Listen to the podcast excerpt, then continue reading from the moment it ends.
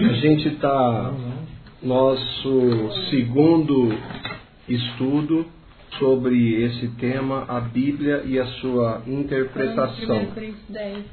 É, nós paramos em 1 Coríntios 1, versículo 10, na página 9. Nós não entramos propriamente no tema, mas a gente vai ver que é, ele é, é muito importante. Eu, eu creio, né, falei até na última vez, que é fundamental. As nossas divisões, a gente viu um pouquinho da, do desejo do Senhor para que houvesse unidade. E nós vimos também que o parâmetro de unidade da igreja é que Jesus fala com o Pai, seria o quê?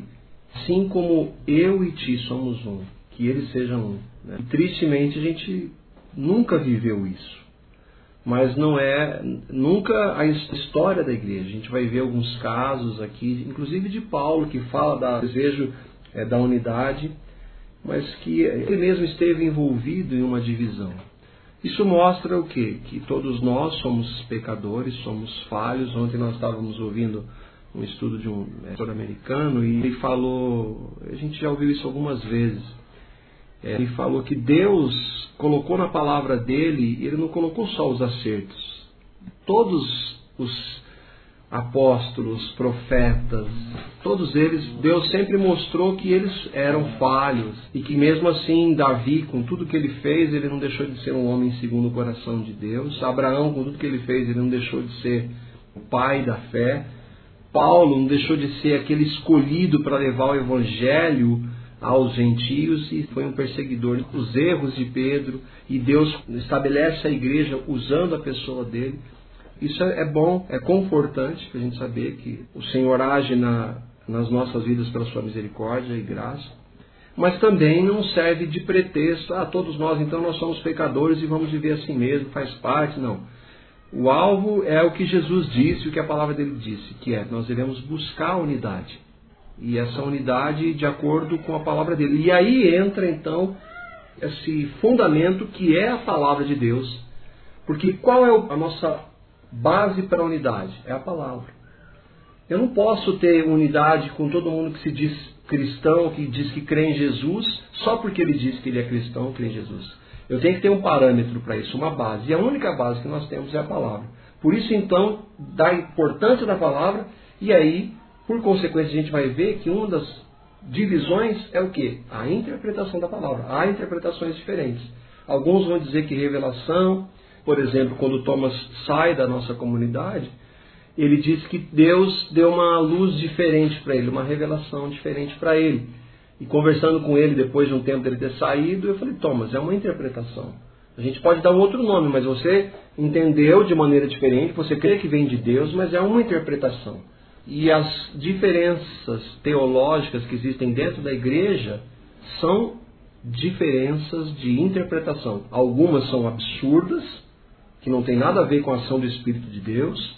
Outras, a gente talvez não tenha sensibilidade, não tenha percepção, intimidade com o Senhor para compreendê-las. Todas elas. O fato é que elas existem, nós convivemos com elas. A igreja de Cristo ela é uma só, apesar das divisões. No nível espiritual, a igreja de Cristo é uma só. Mas a gente não pode negar as diferenças e as divisões que a gente vê. E nós não podemos também aceitar como normal. Nós devemos buscar uma unidade dentro de um princípio de respeitar, de amor, mas sempre fundamentados na palavra.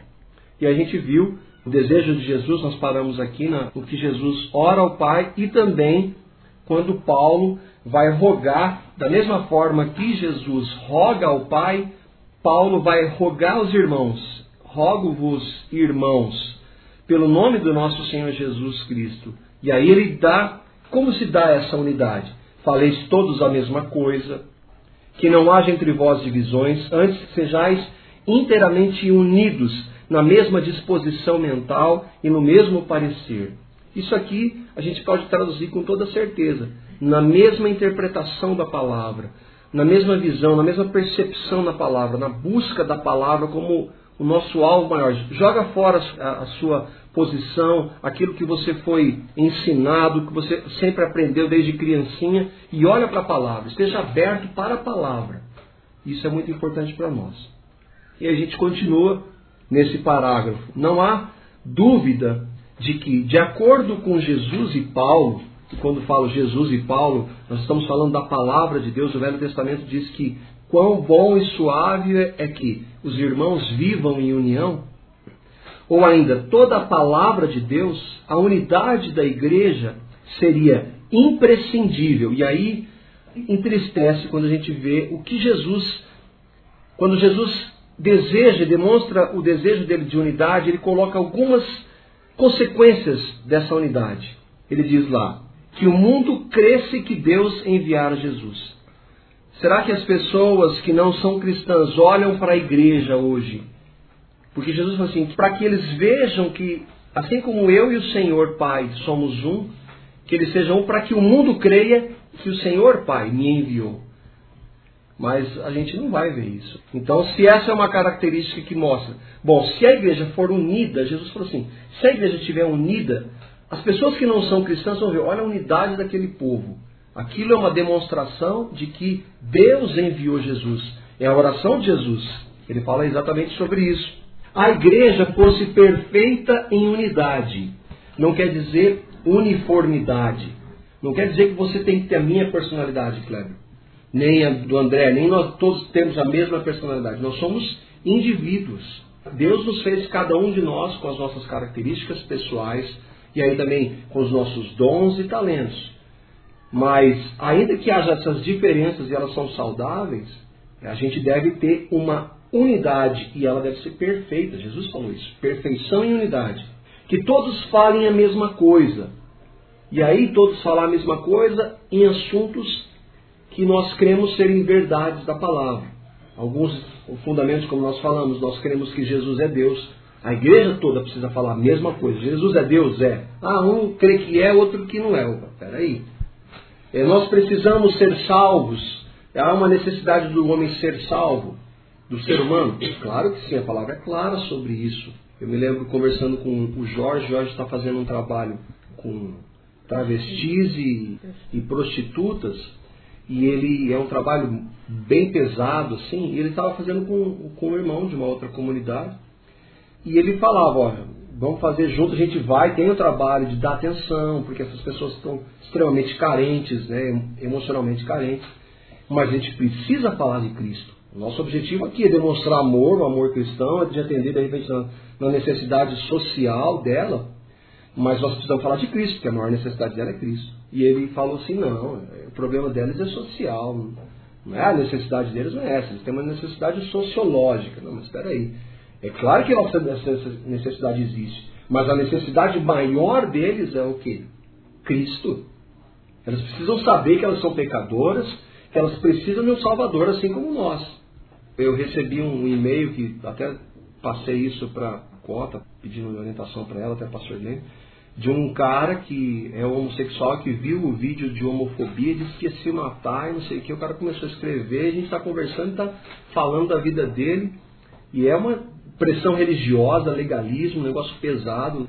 Mas eu falei para ele, ó, você, pela sua fala, o que eu percebo é que você precisa crer em Cristo. Você precisa nascer de novo. Está confundindo religião com Jesus. Não, eu faço isso, eu faço aquilo. Não, Jesus não tem nada a ver com o que eu faço de fazer. Se você crê no que Cristo fez, Ele vai tratar com você. Então, nesses pontos, nós devemos falar a mesma coisa. Em outros pontos, algumas diferenças elas existem, a gente pode conviver com elas, apesar de, se nós entendermos a respeito de um ponto da palavra, duas interpretações que são contrárias, ou uma delas está errada, ou as duas estão erradas. Porque se você entender que um ponto da palavra há duas interpretações antagônicas, então é um Deus que não fala a mesma coisa. Agora, a gente pode ver uma verdade diferente dentro de um texto, por exemplo. Aí sim, que se completa, mas que são contrários, não. Porque Deus não muda, não é que nem a gente. Então, se há diferenças muito claras e opostas, alguém ali está errado ou os dois estão errados. Qual que é o parâmetro? Vamos para a palavra para ver o que ela vai dizer. Que não houvesse divisões que fossem inteiramente unidos, está entre aspas, porque foi o que Jesus falou. A unidade deveria ocorrer na mesma disposição mental e no mesmo parecer. E aí é claro que envolve o que? A palavra fala de nós devemos prestar a Deus o que? Um culto racional. Então você tem que ponderar, pensar, peraí, será que essa minha posição, que eu sempre aprendi, eu sou aprendendo, será que ela é coerente com a palavra como um todo? Porque não é uma coisa, não, eu tive uma revelação sensacional, não quero nem saber no meu raciocínio, não. Eu preciso trazer aquilo que eu estou aprendendo para a palavra. E isso, Deus trabalha com a nossa mente. A palavra não fala de nós, somos chamados para uma renovação das nossas mentes. Aquilo que eu pensava em determinada área, eu devo pensar de maneira diferente à luz com a palavra de Deus. Então, isso se aplica também à questão da interpretação da palavra. Entretanto, não é difícil vermos em nossa história, nos últimos dois mil anos, que essa unidade prática não tem ocorrido, apesar de, espiritualmente, só haver uma igreja de Cristo. Aí é, é espiritualmente só há. O que é esse espiritualmente? Nós temos irmãos na igreja presbiteriana, irmãos na igreja batista, na assembleia, na metodista, em outras comunidades que creem nos fundamentos. Nós não estamos juntos, temos algumas diferenças, mas a, o corpo de Cristo espiritual ele é um só. Ele não se dá, tristemente, na prática em todas as áreas, mas a igreja de Cristo é uma só, em todas as épocas, a igreja espiritual. Paulo é meu irmão em Cristo, mas ele já morreu há 1900 anos. Ele é meu irmão em Cristo. E toda a história. Jesus mesmo é nosso irmão. Então, a igreja, a unidade da igreja espiritual, ela é indivisível. Agora, nos relacionamentos, nas estruturas, existem diferenças. Infelizmente, além do fato de que as divisões continuam acontecendo, elas não são recentes, mas sim estão na igreja desde o início. O próprio Paulo, na continuidade de sua carta aos irmãos de Corinto, estava lhes escrevendo por ter ouvido notícias dessa natureza entre aqueles crentes. Aí a gente vai entrar num ponto difícil. Olha o nível de divisão que estava acontecendo lá e outra. Paulo escreve essa carta para os irmãos de Corinto, ele escreve duas cartas, como resposta a perguntas, a dificuldades, a problemas que estavam acontecendo na igreja de Corinto. E quando fala da igreja de Corinto, a, a ideia da denominação, isso é, é muito recente, porque não existia denominação. Apesar de, ele vai dizer, um é de Paulo, outro de Apolo. Ele fala a igreja de Corinto, todos os irmãos que estão na cidade de Corinto, mesmo que não se reúnam todos juntos, um se reúne na casa do André, outro na casa do Kleber, mas a igreja é uma só, que está lá em Corinto.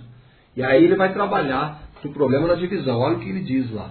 Pois a vosso respeito, meus irmãos, fui informado pelos da casa de Chloe de que há contendas entre vós. Refiro-me ao fato de cada um de vós dizer: Eu sou de Paulo, e eu de Apolo, e eu de Cefas, e eu de Cristo. Acaso Cristo está dividido? Foi Paulo crucificado em favor de vós, ou fostes porventura batizados em nome de Paulo? Bom, aí entrou já no, na questão. A gente pode pensar isso. Ele está falando de um partidarismo a partir de, de líderes, mas hoje a, gente, a nossa realidade qual é? Eu sou batista, você é metodista. Não. E aí já, ó, vamos parar com isso aí. Não serve nem de consolo. Você diz, ah, já desde o começo já existia, né? Então, não, mas não serve de consolo. Nós não devemos aceitar. E isso é um, é um ponto que eu sempre agradeço ao Senhor, porque nós, apesar de batistas, de estarmos na igreja batista hoje, eu nunca ouvi defesa da denominação batista a partir do púlpito da nossa igreja. Eu nunca vi o pastor Glênio defender com veemência que ele era um batista. Ele sempre falou de, de irmãos em outras comunidades. Isso é muito saudável. É bom isso. Apesar de, de, a gente fazer parte de uma denominação. A gente pode negar essa realidade. Mas é importante que antes disso nós, o que? Entendamos, nós somos cristãos. Nós um dia cremos em Cristo nascemos de novo. E aí ele vai falar de um outro ponto, por líderes. E aí vai entrar, talvez dentro de uma realidade gente está mais próximo, essa questão da divisão por partidarismo de líderes. Isso aí é pior ainda. Porque você está no mesmo, é, como eu, aqui nós estamos aqui, e daqui a pouco o André começa a puxar para um lado e o Kleber para o outro. E aí a gente está no mesmo grupo, convivendo juntos, e você forma, é inevitável que você vá formar o seu grupo, aquilo, algumas coisas que você crê, e o Kleber vai fazer com dele, eu vou fazer com o meu, e aí pronto, gerou uma divisão que ela, por ser mais próxima, ela é mais prejudicial. Por isso a gente deve ter, e o objetivo disso aqui não é para a gente estudar a história, puxa, é verdade, aconteceu. É para que nós nos policiemos à luz da palavra e buscar, Senhor, não permita que eu seja divisor, porque é sério isso. É muito sério a palavra vai falar, a gente vai ver. Ele então corrige aqueles irmãos e lhe revela a natureza desse pecado. E eu, irmãos, não vos pude falar como a espirituais, mas como a carnais, como a meninos em Cristo. Com leite vos criei, e não com carne, porque ainda não podias, nem tampouco agora podeis, porque ainda sois carnais. Pois, havendo entre vós inveja, contendas, dissessões, não sois porventura carnais? E não andais segundo os homens? Porque dizendo um, eu sou de Paulo, e o outro, eu sou de Apolo, porventura não sois carnais? Pois quem é Paulo? Quem é Apolo? Senão ministros pelos quais crestes e conforme o Senhor deu a cada um? Eu plantei, Apolo regou, mas Deus deu o crescimento. Por isso, nem o que planta é alguma coisa, nem o que rega, mas Deus que dá o crescimento. 1 Coríntios 3, 1 a 7. Está claro isso, não está?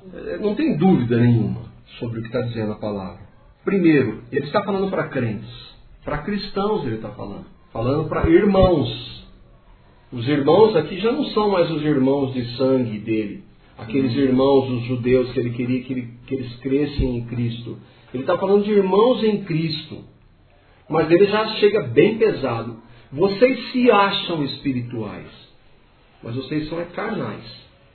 Mas por que nós somos carnais? Porque a divisão entre vocês. A gente associa normalmente carnalidade ao quê? A, talvez as questões sexuais. Né? Normalmente você fala de carnalidade, já pensa, você já relaciona a questão sexual, imoral. Divisão dentro da igreja, brigas, dissensões entre irmãos são características de carnalidade. E é pesado. E aí por isso ele vai usar, ó, eu não posso falar de coisas mais profundas para vocês, porque vocês são carnais. Eu tenho que dar leitinho para vocês. Não, e isso é uma coisa básica. Vocês não estão entendendo que isso não tem nada a ver com Cristo? Que Cristo não está dividido? Que eu não sou nada? Que Apolo não é nada? Que nenhum de nós é nada?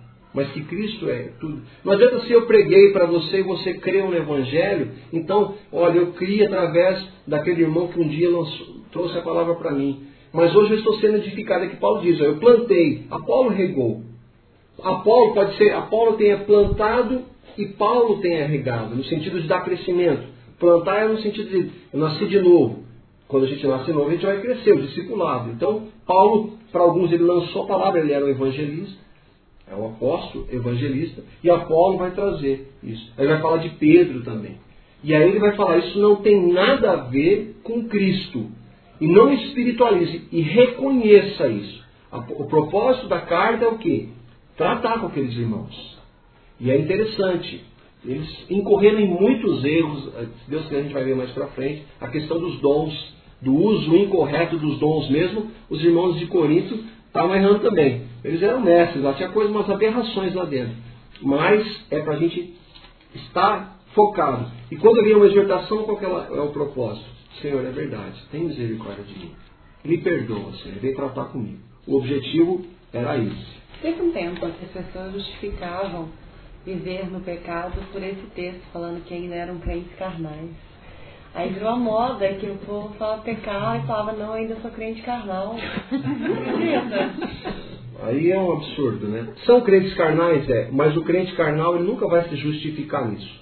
É assim mesmo? Não, não é assim mesmo. Porque Paulo vai dizer, pecaremos, pois, para que a graça abunde? De maneira nenhuma. Esses irmãos eram carnais e em algumas áreas nós podemos estar vivendo de maneira carnal, sim. Mas quando confrontados com a verdade, ah, é assim, não. É verdade, Senhor, eu tenho pecado. Pronto.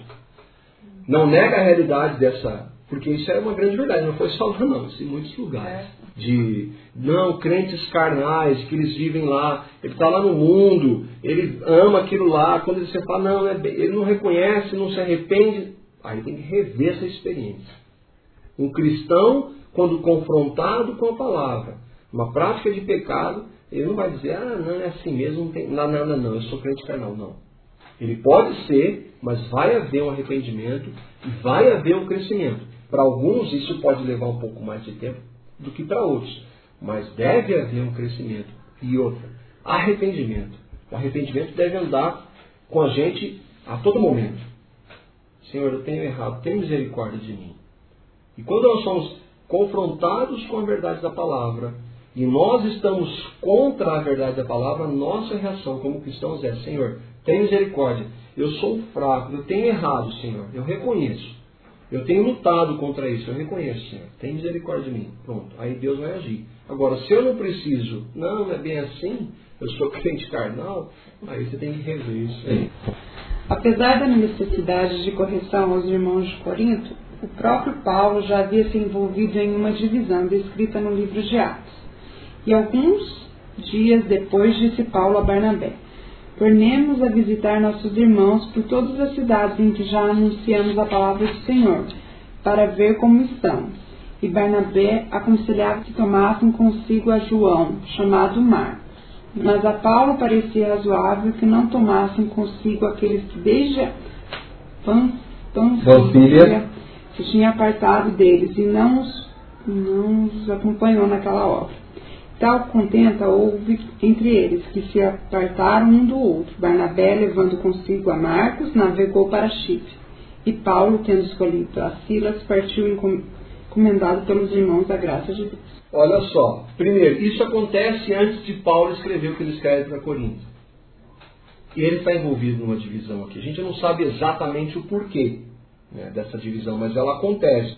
Eles estão indo para pregar, e alguns dias depois disse Paulo a Barnabé: Tornemos a visitar os nossos irmãos que por todas as cidades a gente anunciou a palavra. Vamos lá voltar a visitar aqueles irmãos para ver como eles estão. Paulo chama Barnabé.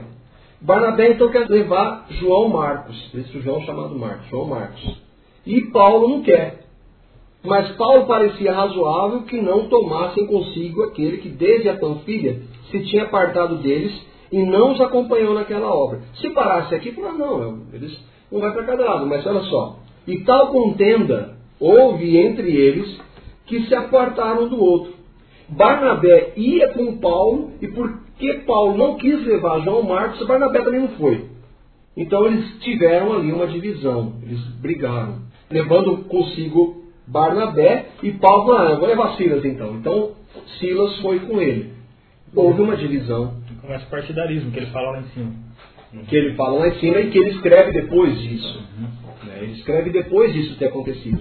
Agora, o que é maravilhoso? Paulo, mais à frente, ele vai falar que João Marcos foi muito importante para a situação.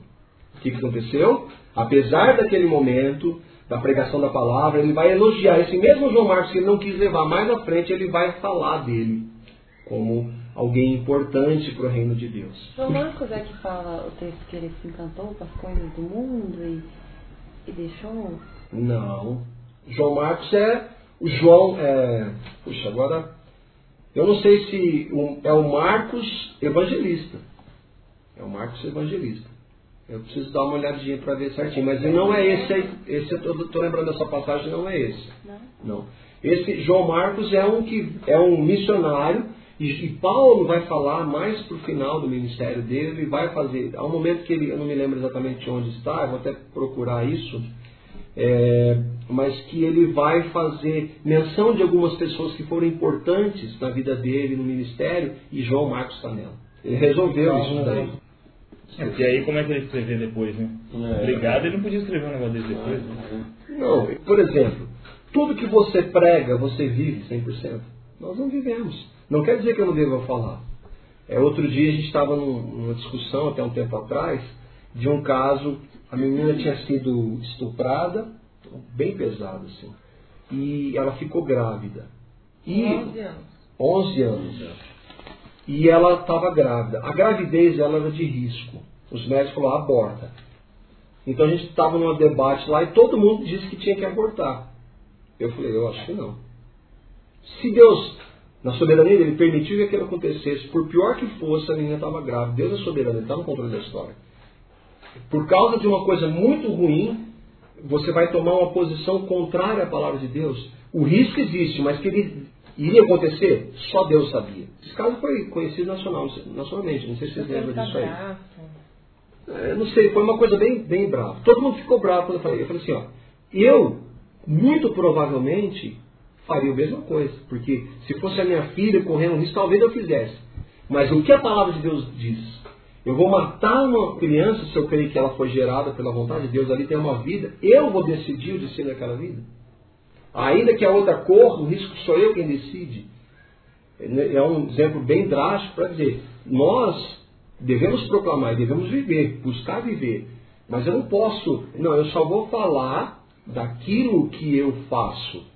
Porque nós vemos por fé. Né? Então eu devo anunciar a palavra. O nosso alvo é viver para a glória de Deus. Às vezes, algumas coisas que nós falamos, nós proclamamos e anunciamos, nós às vezes não estamos sendo tratados nisso lá. E Paulo, ele vai escrever mais uma vez aquela questão de que a palavra de Deus é maravilhosa também por isso, porque ela mostra que aqueles homens eram falhos assim como nós. Mas que o maravilhoso é o que? Nesse caso específico, ele foi tratado. Tem essa divisão, não se sabe exatamente porquê, mas é claro a divisão aqui, não sei se vocês concordam, né? E, mas que depois ele vai elogiar, quer dizer, mostra uma reconciliação. Isso é maravilhoso, é Cristo agindo. Continuamos. Esses relatos mostram que todos estão sujeitos a esse pecado e, é claro, as suas consequências. Aliás, a Escritura afirma que as divisões entre irmãos é assunto sério para o Pai. Seis coisas o Senhor aborrece, e as sete a sua alma abomina: olhos altivos, língua mentirosa, mãos que derramam sangue inocente, coração que trama projetos iníquos, pés que se apressam a correr para o mal, testemunha falsa que profere mentiras e o que semeia contenda entre os irmãos. Qual que ele abomina? O que semeia contenda entre os irmãos. Então, é sério, né? Ah, não, é graça. Não, é a graça, nós estamos vendo a graça, mas isso é muito sério. Semear contenda entre os irmãos. Partidarismo é isso. O fato de você discordar de um irmão em alguma posição, isso de frente, exposto de maneira clara para todo mundo, aí isso é importante, é saudável, vai acontecer, até que se busque, às vezes não vai chegar a unidade. Agora, eu ficar, pegar o André aqui e bombardear, de você, mal de você para ele, a colocar a dúvida de você do relacionamento como irmãos, porque eu estou falando para ele, isso é semear contenda, divisão. Isso é seríssimo. Deus abomina. Especialidade do inimigo, isso. Né? É, é a especialidade dele. Por exemplo, assim, ó, às vezes a gente tem que tomar cuidado que tem muita coisa que a gente atribui ao diabo que ele não é responsável, não. Fomos nós que Até ele fica de cabelo em pé. E essa questão de divisão, é lógico que todas as ações contrárias à palavra têm uma ação maligna por trás. Mas nós todos somos responsáveis por todas as nossas atitudes. O fato é que é muito sério isso. A gente não considera, mas é muito sério. As divisões existiram, sempre existirão, e apesar de vermos explicitamente que a vontade de Jesus é que jamais tivessem ocorrido, elas só terão fim quando Cristo voltar. Devemos com isso nos acomodar e aceitá-las como sendo normais? Não. Se o desejo do Senhor era o de que houvesse unidade, então devemos buscá-la sempre desde que, é claro, essa unidade não fira os fundamentos da Igreja. Não se trata de ecumenismo, pois não existe unidade fora da verdade, mas sim da unidade em torno de Cristo e Sua palavra. A verdade é que não devemos receber as divisões como algo que agrada ao Senhor, ainda que elas façam parte de nossa história. Pelo contrário, devemos, dentro do que a palavra nos permite, sempre buscarmos a unidade. Está claro isso também ou não? Ah, então tá, unidade, que maravilha. Então, a proposta do ecumenismo é esta. Todos os caminhos levam a Deus. Vamos buscar, é respeitar o amor e tal. Não. O que que tem? Vamos andar junto lá com os budistas e tal. Eles não acreditam nem que exista um Deus, mas vamos buscar uma unidade. É, vamos trazer, abrir mão das nossas diferenças. Esse negócio de exclusivismo de Jesus Salvador, não, isso é muita coisa. Vamos buscar uma unidade. É uma coisa linda, maravilhosa isso. Não, não é essa unidade que a palavra está dizendo. Não existe unidade cristã fora da verdade. Não existe. A unidade, o respeito que deve haver é em questões que. E é, é difícil entender isso, porque quando se trata de palavra de Deus, não tem questões que não têm tanta importância. A gente pode considerar, usar esse termo, não tem tanta importância, mas se tratando de palavra de Deus, tudo é importante, cada detalhe. E se há divisão, deve-se buscar uma unidade. E qual que é a base?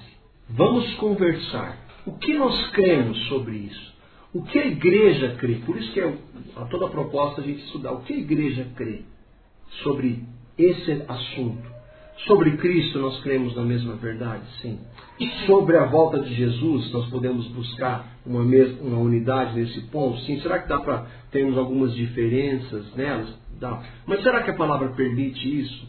Sobre relacionamentos, sobre o casamento, qual é a perspectiva bíblica do casamento? Como eu já vi é, um líder muito conhecido, nacionalmente respeitado, dizer que que Jesus falou do divórcio não era bem assim não, que hoje se não der certo, deu incompatibilidade de gente, você pode separar. Mas será que isso é o princípio da palavra? Será que isso é verdade? Ah, não, isso é legalismo, não, isso é muito radicalismo. O parâmetro nosso não é o que eu acho, não é o que o André acha, o que o Marco acha, o que o Cléber Rodrigo, não. É o que a palavra diz. Ainda que eu não faça, e ainda que eu seja tendente a não concordar com ela. A nossa base deve ser o quê? A palavra. Não existe unidade cristã fora da verdade. Se for fora da verdade, não é unidade. É ecumenismo, uma mistura, uma mistureba boa aí, né? mas não é. Existe um templo em Chicago, não sei se eu comentei com vocês, que ele tem oito entradas. E todas as entradas representam uma, religiões diferentes, as principais religiões, mas todas elas ao mesmo ponto. Ah, que lindo, isso é maravilhoso, mas isso é verdade? Lógico que não. Jesus falou que Ele é o caminho, a verdade e a vida, e que ninguém vem ao Pai se não for por Ele. Jesus é extremamente radical. Não tem essa de, de unidade fora da verdade. A gente está falando de busca de unidade. E qual que é? O que, que nós cremos? O que, que a palavra de Deus diz sobre cada ponto que nós cremos? Há pontos difíceis? Há. Às vezes alguns pontos difíceis de compreender. A questão do divórcio, por exemplo. Deus que a gente vai poder estudar também sobre isso. Há algumas diferenças ali dentro da igreja de interpretação. Existem diferenças. Mas será que a palavra permite mesmo essa diferença? Ou chega num ponto que aí é um pouco de orgulho, de interesse, de apego denominacional, religioso? Será que a gente pode buscar uma unidade? Estou falando de um assunto, de tantos outros que existem diferenças. Manda lá, Cleber. Retomemos, então, a proposta do título do nosso estudo. Por que há divisões na Igreja de Cristo? A palavra de Deus enumera algumas razões. Entre elas, como vimos na carta de Paulo aos Coríntios, está a carnalidade, instigada pelo diabo. A carnalidade que promove a divisão pode se apresentar de várias formas, como interesse, orgulho, politicagem, falta de conhecimento da palavra, medo, dinheiro ou poder. No que tange a ambição pelo poder, os próprios discípulos de Jesus foram tentados e corrigidos nesse sentido. Vamos pensar. Não dá para entendermos que manifestações dessa carnalidade, a gente pode colocar esses aqui como algumas delas, interesse, qualquer tipo de interesse quando se fala em questão de diferenças doutrinárias, teológicas. Existe, parte é interesse, né? Mas tem outros. Orgulho, o apego religioso, a minha religião. Toda a minha vida eu fiz assim. Eu, como ex-católico, eu posso dizer isso o orgulho católico, o apego à religião. Essa expressão que é tão comum, nasci católico, vou morrer católico. Eu falei para o meu pai outro dia, eu não sou batista, eu sou cristão. Se o pastor começar a falar besteira lá, eu saio de lá na hora, não quero saber o que ele vai falar. Se é da igreja que eu participei, que eu criei no evangelho, se ele começar a trazer heresia, eu saio. Eu não tenho apego à religião. Orgulho, interesse, política, dinheiro, poder, falta de conhecimento da palavra. Essas divisões, em algum ponto, elas entram nessas áreas aqui, com toda certeza. Medo, dinheiro ou poder. Todas elas aqui. Ou você acha que quando Lutero, por exemplo, propõe a reforma para a igreja, a gente já falou também que ele é uma referência da reforma da igreja, que ele gostaria, que muitos queriam. Por que, que não houve? Tinha muito dinheiro, poder por trás, um monte de coisa de interesse. Então eles não quiseram abrir mão daquilo lá por isso. Isso é diferente hoje? Não. Isso é diferente da igreja evangélica? Lógico que não. Um líder que começa a se destacar e ele tem qualquer tipo de divergência com o líder dele e ele vê que ele tem os seus correligionários.